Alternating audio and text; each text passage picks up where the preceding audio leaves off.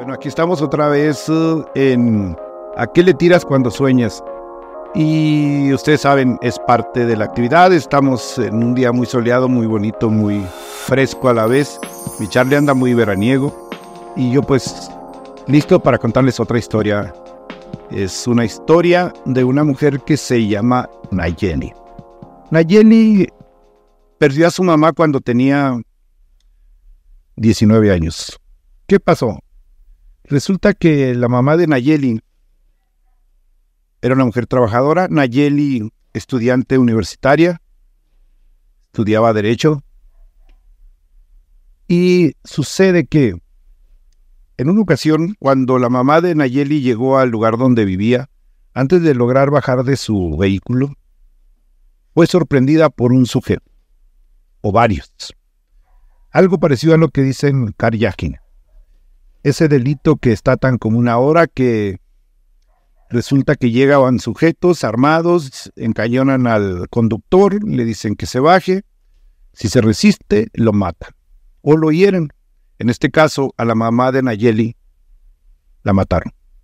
Le dieron varios balazos, la mujer quedó muerta, la bajaron del vehículo y se llevaron su vehículo. Nayeli, estudiante universitaria, con un hermano menor de edad, de pronto se vio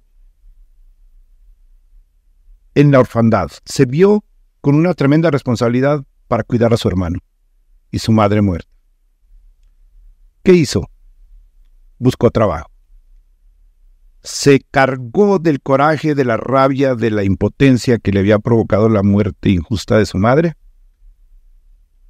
y empezó a trabajar sirviendo copas en un bar. Allí empezó a conocer muchas personas, políticos, policías, narcos, todo lo que van a esos lugares, pues son parte de nuestra sociedad, ustedes lo saben. Y entonces conoció policías y como ella estudiaba derecho, decidió que quería ser policía. Cuando ya estuvo a punto de terminar su carrera, le dijeron, hay una plaza. Sus amigos policías le dijeron, hay una plaza y tienes la oportunidad de trabajar como policía.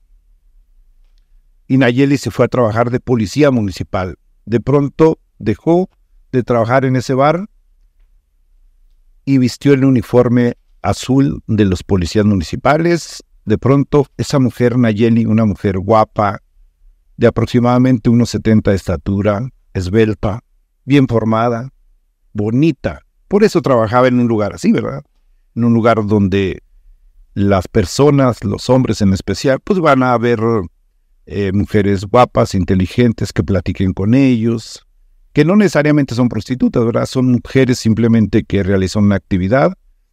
Eh, por lo tanto, pues Nayeli no era una prostituta, simplemente era una trabajadora en un bar sirviendo copas para sobrevivir y mantener a su hermano Jesús, que obviamente apenas tenía siete años. Nayeli empezó a buscar, empezó de pronto a buscar porque recordó que en el féretro de su madre le juró que buscaría a los que habían matado a su a, su madre, en este caso, quiénes la habían matado, por qué lo habían hecho tan injustamente y por qué los habían dejado en orfandad. Después de algún tiempo, algunos de sus compañeros le dieron pistas. Porque como ya sabemos, pues los delincuentes rara vez son detenidos, son investigados. Aparte, pues era una mujer del común. Estamos hablando de aproximadamente hace 10, 12 años. Estamos en el 2024. Estamos hablando del 2010, 2011, en ese periodo que trabajaba Nayeli en ese bar y le empezaron a comentar eh, que habían encontrado algunos sujetos que podrían saber de quiénes, quienes realizaron el carjacking y mataron a su madre. Nayeli empezó a buscar pistas, las encontró y un buen día le dijeron, ya sabemos dónde se encuentran quienes mataron a tu, a tu mamá.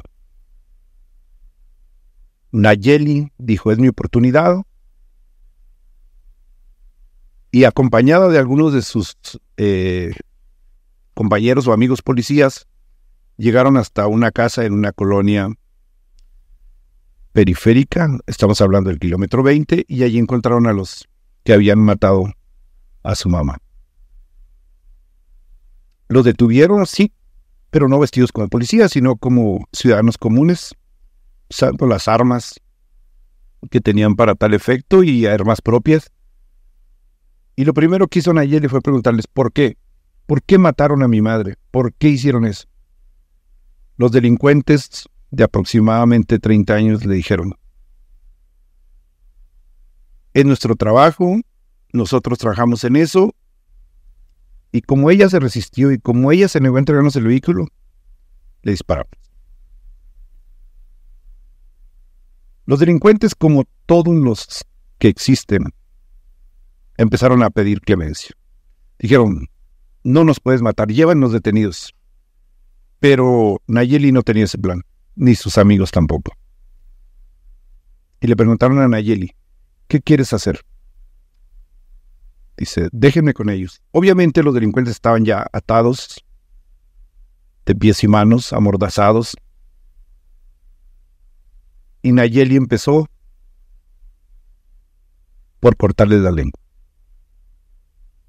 Luego le sacó los ojos. Les puso luego sal en los ojos y en la boca.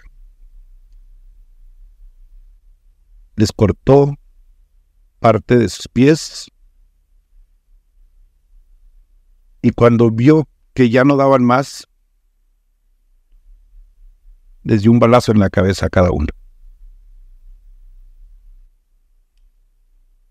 Los dos delincuentes que habían matado a su mamá, los dos Karyakin, obviamente escoria de esta sociedad, allí quedaron muertos. Quedaron como algo más de una ejecución entre narcos, entre la maña, como le llaman, entre la gente que vive de matar y morir menos de trabajar. Y Nayeli cumplió su juramento. Mató a quienes habían ejecutado en un carjacking a su madre en esta bonita ciudad, Juárez. En esta ciudad que tantos denostan, pero donde todos, todos vivimos y somos bienvenidos. ¿Qué ha pasado con Nayeli? Bueno, pues Nayeli es ahora una mujer que es fiscal estatal, sigue trabajando en la función policíaca, terminó su carrera de abogada y aunque dentro de sí sabe que no recuperó a su madre, sí tiene la satisfacción de haber ejecutado a quienes la privaron de la vida. Su hermano, pues ahora es adulto y está con ella y sigue formándose. Esta es una historia más de las que pueden existir muchas, pero aquí parece más de una película o de una novela porque Nayeli en vez de tirarse al infortunio o a la desgracia o al sufrimiento o a victimizarse, simplemente se fortaleció de la tragedia y revirtió y cobró el costo a los asesinos de su madre. Como resultado tenemos que soñar a veces se vale, aunque sea soñar para matar. Hasta luego.